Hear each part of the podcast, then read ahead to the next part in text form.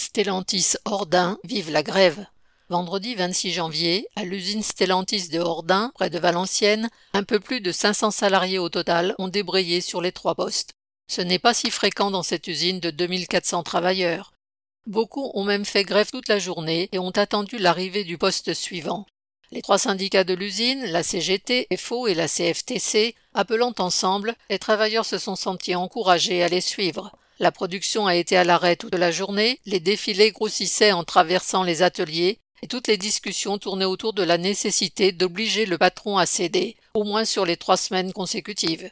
Les assemblées, une par poste, votaient unanimement la continuation de la grève pour lundi 29 janvier.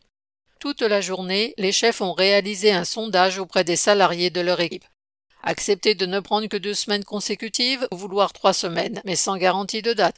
Le sondage cherchait à diviser, à mettre les demandes de chacun en concurrence avec celles des autres. En plus, la question n'était pas posée aux travailleurs en CDD, ni aux intérimaires ou aux contrats de professionnalisation, comme s'ils n'avaient pas besoin de congés, alors que beaucoup travaillent à Ordin depuis des mois ou des années. Quand ils s'étonnaient, la réponse était, entre guillemets, Toi, tu auras ce qu'on te donnera. La direction proposait au syndicat une nouvelle rencontre lundi 29 à 9 heures. Ce jour-là, dans l'équipe du matin, beaucoup reprenaient la grève, comme décidé le vendredi. Mais cela se transformant en attente des résultats de la réunion. À la sortie, FO et la CFTC annonçaient que les trois semaines étaient gagnées. FO parlant même d'une, entre guillemets, victoire collective. La CGT appelait donc seule à continuer la grève sans succès. La direction a finalement dû céder sur les trois semaines de congés d'été consécutives, mais uniquement pour les embaucher. D'autre part, elle ne leur garantit pas le positionnement exact de la troisième semaine. Cela dépendra du patron qui veut en garder le contrôle.